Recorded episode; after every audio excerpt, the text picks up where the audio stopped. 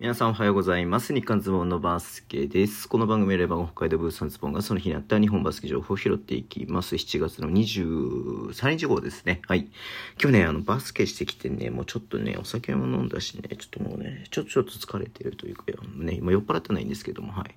えー、っていう感じなんでね、ちょっと簡単に終わらせようかなって思ってるんですけれども、えー、つうかまあそもそもね、えっ、と、日曜日じゃない、土曜日だったんでね、そんなにリリースがなかったんですけれども、はい、えっ、と、熊本ボルターズですね。うん。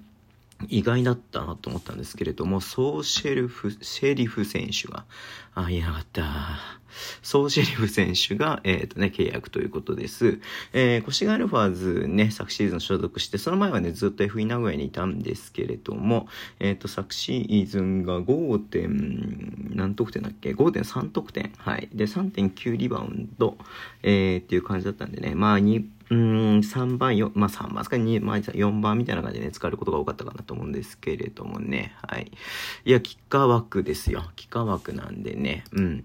なんか、てっきりなんか、あの、アジア枠なのかなっていうふうに勝手に思ってたんですけれども、キッカー枠の選手を使ってきたというところですね。うん。いやー、まあこれで熊本、あと外国籍一人でロスターが固まるということでね、ウッドベリー、ローソンってね、まあすごいね、えー、パワーパンチなるね、選手がいますし、プラスだから、まあ、ソーシェリフ選手みたいな、えっ、ー、と、まあな、まあ、ロールプレイヤーね、まあ、こうずっと出てるわけじゃないけども、しっかりね、ポイントポイントで、えっ、ー、とね、活躍してくる選手が、えー、入ってきたのでかかったんじゃないのかなというふうに思っています。はい。まあ、ちょっとね、あと一人外国籍楽しみですね。うん。はい。すんでません。すんません。すんません。はい。えー、こんな感じでね今日はね、すいません。ちょっと短めでご覧させていただきます。Twitter の名称発信してます。フォローお願いします。YouTube ね、ちょっと今日休んじゃいましたけど、また明日からね、続けて、明日というか、まあ、聞いてる人によっては、今日からね、続けてやっていきますので、よろしくお願いします。